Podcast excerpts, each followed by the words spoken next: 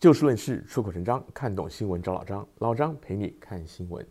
刚刚过去的这个礼拜天，四月三十号，不晓得各位朋友有没有印象或知不知道这是什么日子呢？如果您住在旧金山湾区，尤其是在南湾圣荷西一带的话，您可能会看到有一些活动，主要是越南人的社区。没有错，一九七五年的四月三十号。就是越南社会主义共和国建国的日子。如果从我们当年的像是台湾的角度来讲呢，就是越南赤化的日子。就是说，简单讲啦，一九七五年的四月三十号，越南正式变成了一个共产国家。随后有很多年，都有不少的越南人，他们想尽办法逃离越南。老张为什么今天要讲这个呢？其实也是有感而发的。很多朋友都知道，老张现在在一个政府机构的语言服务组做事情。我们同组的有一位越南裔的同事，他就是将近六十岁了。他在我们上个星期的早上的晨会里面，他就跟大家分享了他在当年，他说是在四十三年前，也就是在一九八零年。北越他们正式的成立了越南社会主义共和国之后的五年，他们那时候家人怎么样的搭船逃离越南？他们在海上漂流了七天，缺乏饮水的情况下，后来被救起来，辗转来到了美国。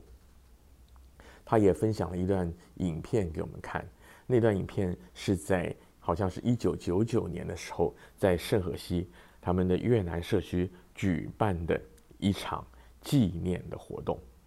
那位同事呢，当时大概三十来岁，我就看到他站在台上，慷慨激昂地呼着口号，大家唱着以前越南的国歌。为什么老张特别要讲这个事情呢？原因是在于老张提到说，我本人在县政府的语言服务部门做事情，然后我们其实，在湾区的，因为湾区是一个很多元化的地方。所以呢，绝大部分的地方政府呢，都很愿意提供不同语言的不同族裔的社群一些不同的服务，特别是在语言方面，因为政府会觉得说语言有障碍，一方面影响到这些朋友的基本人权，再者呢，政府的要推广的一些事项也好，法令也好呢，也没有办法很顺畅的等于说跟民众进行有效的沟通，所以呢。多年来，不管是老张所在的县政府，或者说加州州政府，大家呢都想办法。其实联邦政府也有类似的法令呢，然后呢也常常做一些调查统计，想要了解各族裔各语文之间的需求。老张特别讲到越南，因为老张的越南同事告诉我们大家，整组的人，我们这组的人还有菲律宾人，还有墨西哥人，当然还有华人。圣荷西是越南在本土以外海外最大的越南的社群，而已经过了四十多年了，到现在为止，就是他们还是凝聚力非常强，也是一直在举办这样纪念的活动。当然，越南的状况比较特殊的是，因为当年在越战结束。越共建国之后，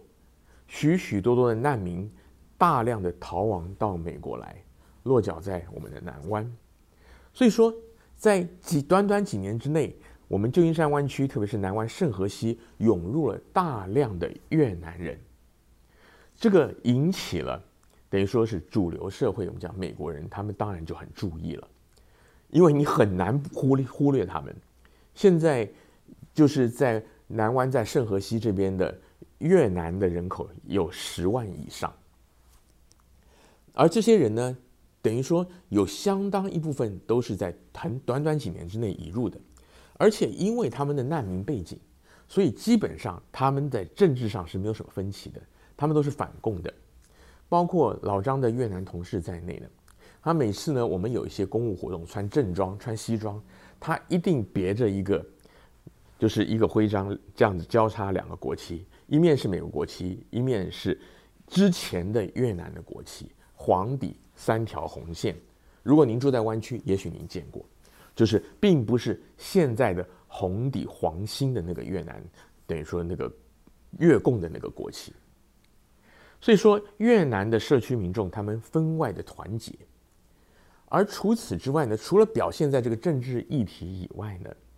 也因为他们很团结，所以说，第一个主流社会就注意到他们，从而也关注到他们的需要。第二个，他们也参与公共事务，表达意见。约莫在大概一两个礼拜之前呢，我们县政府呢就就是办一个会议。其实呢，县市政府呢通常他们按月都会办这种公开的会议。市议员也好，县政委员也好，他们就会提一些议题讨论。然后您如果是民众的话，您也可以来参与来发言。那有线上的，也有线下的。在那次会议当中呢，我们就有一位县议员，他是这个 Latino，就是拉丁裔的，他就是提了一个提案说，在新冠疫情期间，因为政府提出了一些预算，用作不同语种的媒体来宣传。因为那个时候有很多防疫的消息，包括要呼吁大家打疫苗啊，提供一些防疫的资讯啊，哪里做快筛等等。透过很多不同的少数族裔的媒体，包括我们中文这边中文的报纸，还有广播电台在内，您可能也有听过。老张在之前几个月也曾经参与这个广播的节目。那后来因为疫情防疫的预算没有了，疫情宣告结束了，这个节目就没有了。那天的县政委员会会议呢，就是在有有这么一位县政委，他就提出来说呢，我们是不是应该要再评估这个预算，要继续的就这些语文服务运用在媒体上？原因就在于说，发现在这个疫情期间，透过大众传媒，例如说广播电视、报纸，相当的有效，而不应该，他们就觉得说，政府不应该在这个疫情过后呢，就停止这样的服务。让这些原本在英语的运用上没有办法这么流利的人，等于说再度回到社会的边缘，他们又失去了跟政府之间好不容易建立起来联系，不管是福利也好、服务也好、法令规章也好，他们又断了线，这是相当不好的。那在那天的会议当中呢，在公开发言的时段，老张记得大概有十来个人发言。好像有差不多大概九个还是十个是越南人，那他们有的是说英语，有的是说越南话。老乡印老张印象很深的就是有一位看起来就是年长，至少我想七十多岁以上的一个老太太，穿着越南的传统的服装，很有礼貌的，就是她是在那个县政委员会的会议厅里面，就是跟这些委员们鞠躬，然后她用她就来发言。那有的就然后他们就有预备翻译。顺带一提的是，我们湾区呢，就是部分的政府，像老张服务的县政府呢，法律的规定呢，就是除了英语以外，要有西班牙语跟越南语的翻译。所以像那样的会议当中，是有越南语的翻译在场，当场就翻译出来。当然了，他们就是感谢政府，并且希望政府继续提供这样的服务。然后呢，还有一些是我们讲 Latino，主要是以墨西哥裔为主的。整个十来个老张看到的发言当中，只有一位华人。而那一位华人呢，还是我们在湾区的老张认识的一位媒体同业，他出来强调说，这个等于说少数族裔媒体对社区的贡献跟重要性。好，老张把这两件事情为什么放在一起讲？原因就是老张很希望我们华人民众，不管您是在旧金山湾区、在加州，还是在美国，甚至在海外的任何的国家，都要。尽可能的发声，让当地的政府了解华人社区的需求。老张在这边政府里面工作，当然有些东西，呃，也在这个职责范围内跟主管反映，也希望能够多增加一些中文的语言服务。但是就在这一些过程当中，不管是跟老张自己的主管、其他部门的同仁，还是自己部门的同仁，就是非华人的这些同仁的交流当中，老张就发现到，其实啊。至少我们旧金山湾区来说，因为我们很多元化，尊重少数主义，所以说呢，政府都很愿意投放资源。但是呢，呃，用直白一点话好讲，就是可能不是这么政治正确。老美他们真的不了解华人，他们真的不了解华人的需求是如何。举例来讲好了，呃，在选举的期间呢，很很多华人朋友都知道要办选民登记，对吧？然后呢，你可以就是你也可以勾选一些服务，例如说你需要的，你需不需要有翻译过的选票跟这个选选民手册，包括有法案跟候选人介绍等等。那政府呢会拿这些资料来做一个统计的数据。另外呢，除了选民登记，选民登记因为是居民的嘛。还有更多的情况是政府的各个的单位，乃至于这边一些一些社会福利非营利机构，他们要做问卷的时候，他们也会问。那大家就好像发现说，华人呐、好像你在这些情况下，通常通常都会勾选英语。当然，这个原因有很多。老张自己跟华人的同事在 推敲的时候就觉得说，第一个，很可能是华人的移民有不少是这个留学生的背景。那对于英文的了解程度、运用程度比较高。然后第二个呢，老张关注到的就是，尤其是在台湾每次这个统独议题吵得很凶、选举的期间，或者说是呢两岸关系紧张的时候，就有一些比较支持台湾本土派的朋友，或者说如果讲颜色，台湾讲颜色绿营的朋友呢，就会发起一些运动。呃，这几年其实也不能说没有成效了，就是说。他们就说，当你收到一些问卷的时候，你语言你不要去勾 Chinese，因为 Chinese 就是中国，你要去写 Taiwanese。OK，那的确现在也有一些政府机构，他们比较知道就是台湾跟中国大陆之间政治上的差异跟文字上的差异，因为中国大陆用简体字嘛，台湾用繁体字嘛。OK，但是有更多的情况下，其实老外他们是搞不清楚的。当你写下 Taiwanese 的时候呢，他们可能就觉得，哦，这是 a kind of，就是其他某一个国家语文。就例如说，像以我们在加州来讲好了，你如果是泰国人，你写你写你是泰文，你写是印尼文，基本上他们会哦知道了，他可能会统计一下，但是他不会提供，因为人数不够多。同样的道理，那极少数的政府，其实这个也有点要碰运气，各位朋友知道吗？老张在这里今天并不是特别要讲统独，而是说老外对这些真的完全不了解，要碰运气。如果他所在的业务那个政府的业务这个问卷的业务，他的承办人或他的主管，他了解台湾跟中国大陆之间的政治、文字、语言方面的差异的话，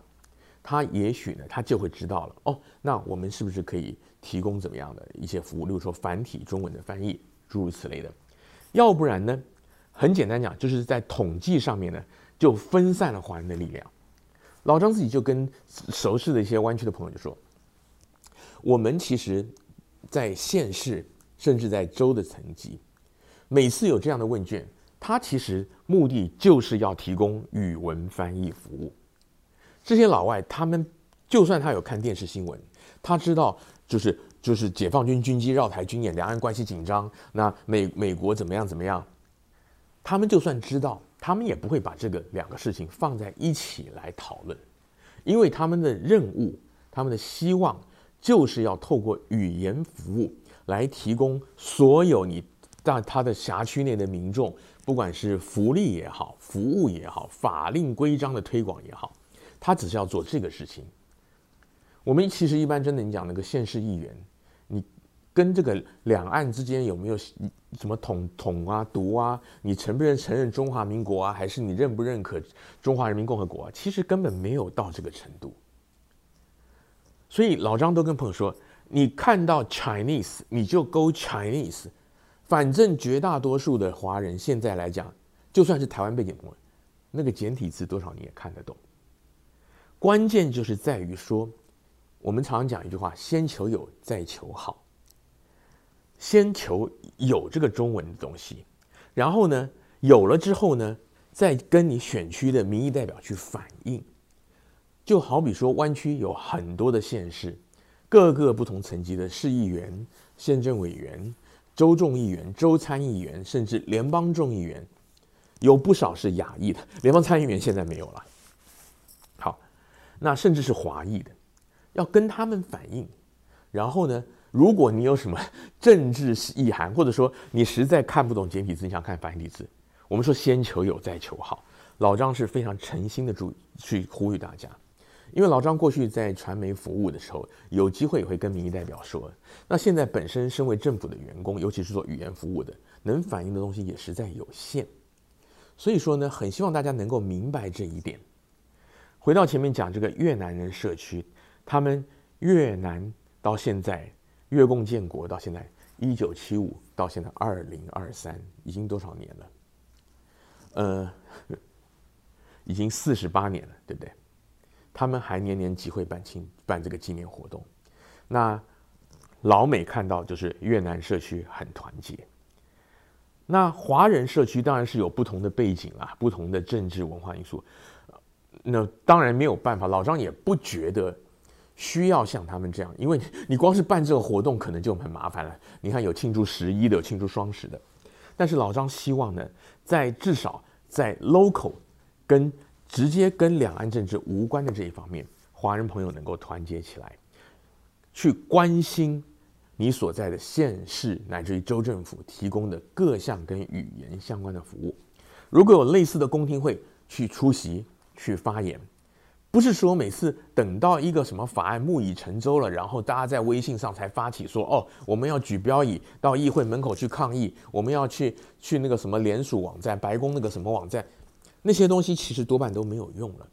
唯有你平常就时时的关注，其实也包括。华人媒体朋友在内，如果你中文报纸、中文电视台的记者，你时不时关注湾区这几个比较大的县市，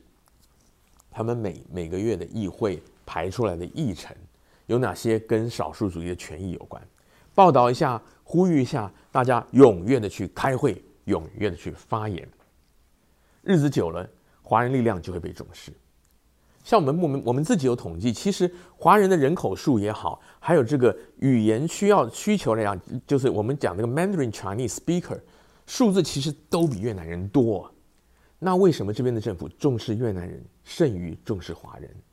原因就是在于第一个，华人不够团结；第二个，华人平常没有关心公共事务的习惯。真的，除了一些政治性的议题以外呢，其他呢，大家要养成习惯。就是固定的去关注一下，碰到跟自己权益相关的再站出来，要不然就会让主流社会觉得说，华人对于社会漠不关心。然后呢，除非是例如说在你家附近要盖游民收容所，你觉得会影响房地产，然后你才跑出来抗议。其实这个社会观感并不好。另外就是可能很多老美他们就觉得说，哎，反正 Chinese 的英文还不错嘛，对不对？那我们的资源有限，我就放在其他少数族裔。可是事实上。很多华人朋友，其实你说呢？看那个政府的文宣啊，看选民手册啊，看那些文件公告，一知半解或者看不懂，但是可能就算了，摸摸鼻子，自己的权益受损了也不晓得，或者说干脆也不去投票，那久了是谁吃亏呢？还是我们华人社区自己？